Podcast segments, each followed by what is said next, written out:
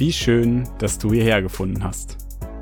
Dieser Podcast ist ein Versuch, ein klein wenig dazu beizutragen, den Raum für Inspiration zu erweitern und anwendbar zu machen. Mein Blickwinkel dabei. Durch mein Interesse am Thema Beratung und Kommunikation fokussieren die Episoden Inhalte aus Theorie und Praxis und versuchen diese alltagstauglich zu verpacken. Sollte dies funktionieren und du hier Inspiration finden, dann hast du das Motto dieses Podcasts gelebt und damit meinen Herzenswunsch erfüllt. Ich wünsche dir ganz viel Freude und Erfolg dabei.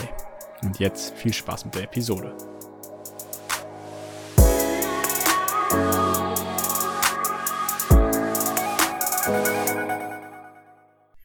Herzlich willkommen zu der neuen Episode. Heute bin ich wieder im Zuge des Buches von George Bouquet, komme ich erzähle dir eine Geschichte, auf ein interessantes Prinzip, eine interessante Sichtweise gestoßen, nämlich wie wir uns Therapie und Beratung vielleicht mal von einem etwas größeren Standpunkt vorstellen und betrachten können, so dass wir ein bisschen besser verstehen, was denn eigentlich so die Grundlage von Therapie und Beratung ist. Und dazu möchte ich einmal ganz kurz einsteigen mit dem ganz allgemeinen Grund, warum es sowas wie Therapie überhaupt gibt, warum es wichtig ist. Weil letztlich geht es dabei um eine gemeinsame Reise. Dass zwei Menschen, Berater und Adressat, Therapeut und Adressat, sich auf die Reise begeben, eben ein paar Risse in die eigentliche Fassade des Menschen zu klopfen. Vielleicht den alten Putz des Hauses mal ein bisschen abzublättern, abzublättern und wirklich auf das Fundament des Menschen zu gucken und zu schauen, was denn auch hinter der Fassade eben liegt und was den Menschen denn letztlich wirklich ausmacht. Also letztlich ist es ein Verstehen von Gründen, von Lebensgründen. Letztlich ist es etwas, um Handlungen in Gang zu setzen, sich selber besser kennenzulernen und so weiter und so fort. Letztlich wird jede Beratung, jede Therapie dadurch einzigartig, dass zwei einzigartige Menschen sich begegnen, sich gegenüber sitzen. Und jedes Gespräch, jede Form der Kommunikation schon einen einzigartigen Teil einfach nur durch die Gegebenheit mitbringt und in den Prozess implementiert.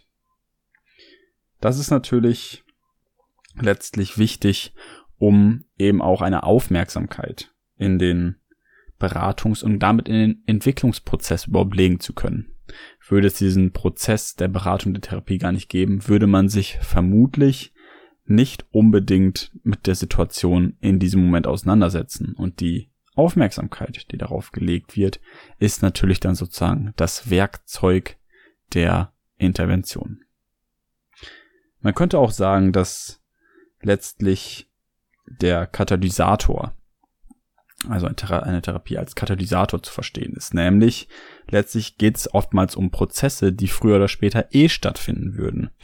Aber die Therapie oder die Beratung sorgt eben dafür, dass man sich effektiv, effizient und mit Hilfe einem Problem gegenüberstellt oder einer Lebenssituation, die man sonst möglicherweise alleine handhaben müsste.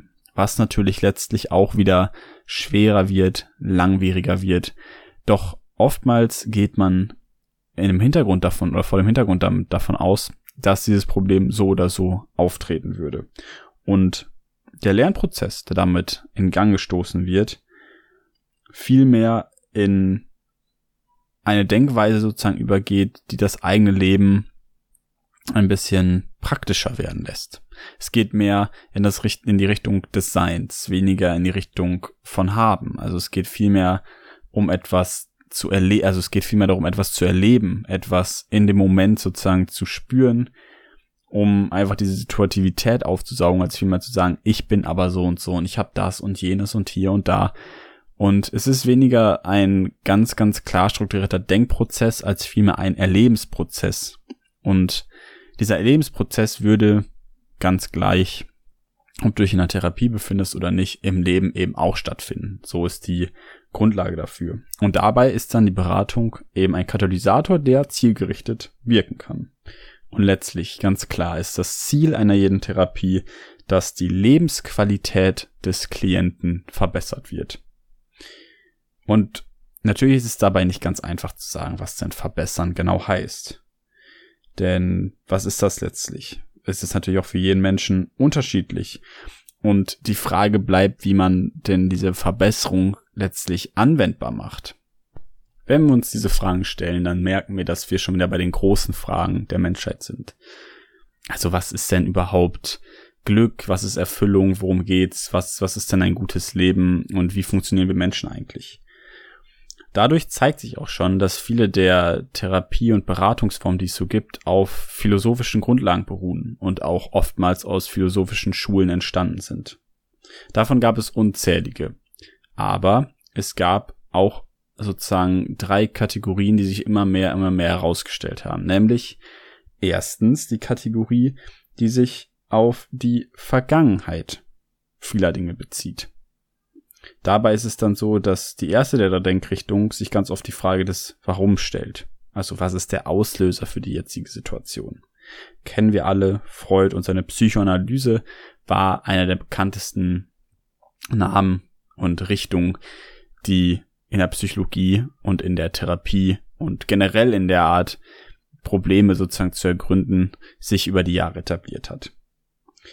Ein Vorteil dabei war natürlich auch, dass eben ein sehr, sehr hoher Grad von Selbsterkenntnis gew gewonnen werden kann. Einfach weil dieser Prozess sehr lange ging, sehr tiefgreifend war und man über viele Dinge nachdenken konnte, die möglicherweise im Kindesalter oder im früheren Leben dafür gesorgt haben, dass ich jetzt immer noch an gewissen Dingen zu knabbern habe. Die Länge dabei ist natürlich auch einer der negativen Aspekte.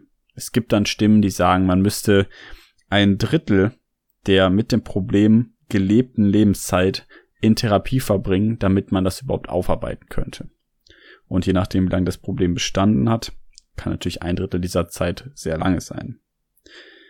Die Frage, die sich daran anschließt, ist auch, inwiefern überhaupt genug Selbsterkenntnis zu gewinnen ist oder zu erreichen ist und ob letztlich damit die Antwort auf die Frage und eine Handlung sozusagen sich finden lässt und ergründen lässt. Das ist eben nicht ganz eindeutig zu beantworten. Auch wenn du nachher weißt, so und so hat sich das Ganze abgespielt und mein Trauma ist des und deswegen entstanden, habe ich dann nachher genau das Werkzeug damit umzugehen oder mich vor etwaigen neuen Gefahren zu schützen?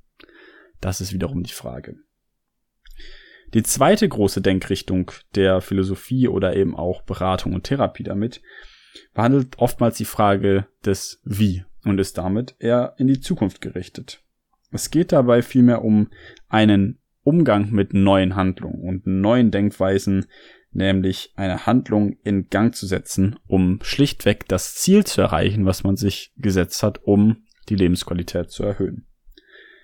Es ist letztlich also wieder eine Befähigkeit zur Handlung. Und man möchte versuchen, den Adressaten in einer gewissen Art und Weise nach vorne zu bringen.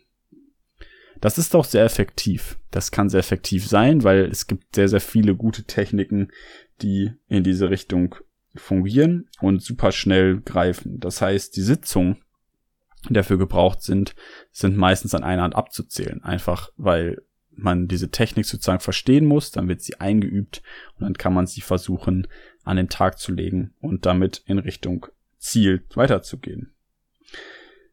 Das Problem dabei ist, dass eine gewisse Oberflächlichkeit bestehen bleibt. Ganz klar, weil in fünf Sitzungen kannst du natürlich viele Dinge nicht unbedingt ergründen und es bleibt viel der vielleicht Ressourcen, die in einem stecken oder die Grundfeste der Problematiken bleiben einfach zurück und werden eben nicht beachtet. Oftmals waren es dann die ähm, Behavioristen, also die Verhaltenspsychologen, Behavioristen, ich nenne sie immer so gerne im Englischen, also die Leute, die das Verhalten sozusagen erdenken und ergründen, die dann eben sagen, ja, ausprobieren ist sozusagen das notwendige Übel, um neue Dinge lernen zu können. Wenn du die, die neue Dinge nicht ausprobierst, dann kannst du sie eben nicht adaptieren, dann kannst du sie nicht erlernen und das ist der erste Schritt. Und wir sind da und helfen dir, diese Dinge zu erproben. Letztlich könnte man es dann beschreiben als eine Rekonditionierung. Also die, die ganzen Handlungen, die ganzen Denkprozesse werden sozusagen neu gekoppelt an gewisse neue Handlungen, gewisse neue Erwartungen und so weiter und so fort. Dabei ist es dann so, dass die jüngste Form, die jüngste Denkweise sich natürlich genau auf die Mitte bezieht, nämlich auf die Gegenwart. Wie hätte es anders sein können? Dabei ist es dann so, dass am ehesten mit der Frage äh, geschaut wird, was kann ich denn jetzt aus meiner Situation machen? Was kann ich jetzt tun? Was kann ich jetzt anwenden, etc. Es geht nämlich viel mehr um die Frage, was jetzt gerade in dem Klienten vorgeht, was jetzt gerade der Adressat braucht, was gerade seine Situation ist, was gerade seine Lebenswirklichkeit ist, um damit eben auch ähm, handeln zu können, das verstehen zu können und somit immer mehr zu verstehen, was da eigentlich für eine Person, für einen Mensch, für eine Charakter, für eine Charakterform sitzt. Einfach um damit arbeiten zu können, damit auch sozusagen verstanden werden kann, woher das kommt, aber auch was man damit machen kann. Aber es ist eben die Mitte, die vor allem im Fokus der Aufmerksamkeit liegt. Oftmals ist dann so, dass die Sitzungen viel kürzer sind. Meist sechs bis 24 Monate können solche Sitzungen sein. Und dabei kommt dann natürlich eine ganz schön große Portion Selbsterkenntnis dazu. Und letztlich ähm, hat man immer wieder Kontakt zur gegenwärtigen Realität des Klienten. Du bist halt nicht in alten Mustern, du bist nicht in neuen Mustern, du bist sehr, sehr nah bei dem Menschen. Und dieses sehr, sehr nah könnte man wieder auf die ganzen Eigenschaften von Kommunikation, von Wertschätzung, von Respekt von Carl Rogers runterbrechen, der gesagt hat ganz oft, dass das sozusagen die wichtigsten Eigenschaften sind, um Beziehungen aufzubauen, um an den Klienten ranzukommen, um Selbstexploration anzuregen und so weiter und so fort. Je präsenter du einem Menschen sozusagen gegenüber bist in der jetzigen Situation, desto eher hast du eine Möglichkeit, auf ihn einzuwirken. Und letztlich könnte dabei eben eine gewisse Art der Unbekümmertheit entstehen für die jetzige Situation, für den jetzigen Augenblick.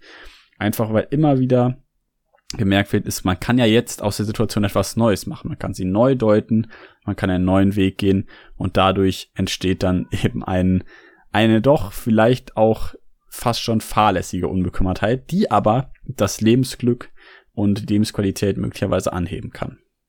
Und um jetzt auf den etwas provokanten Titel dieses ähm, dieser Episode zu sprechen zu kommen, wird am Ende des Kapitels noch ein alter Witz zitiert, den ich euch jetzt noch einmal nicht vorenthalten möchte, weil ich finde, dass er es sehr, sehr schön zusammenfasst und möglicherweise dir dabei hilft, das nächste Mal dich zu fragen, wie du möglicherweise ein Problem angehen kannst oder welche Reihe, welche Richtung, welche Denkprozesse du denn brauchst, um mögliche Probleme angehen zu können. Oder eben, falls du irgendwann mal eine Therapie oder Beratung aufsuchen möchtest, wonach du denn guckst, was vielleicht für eine Beratung oder Therapie angeboten wird.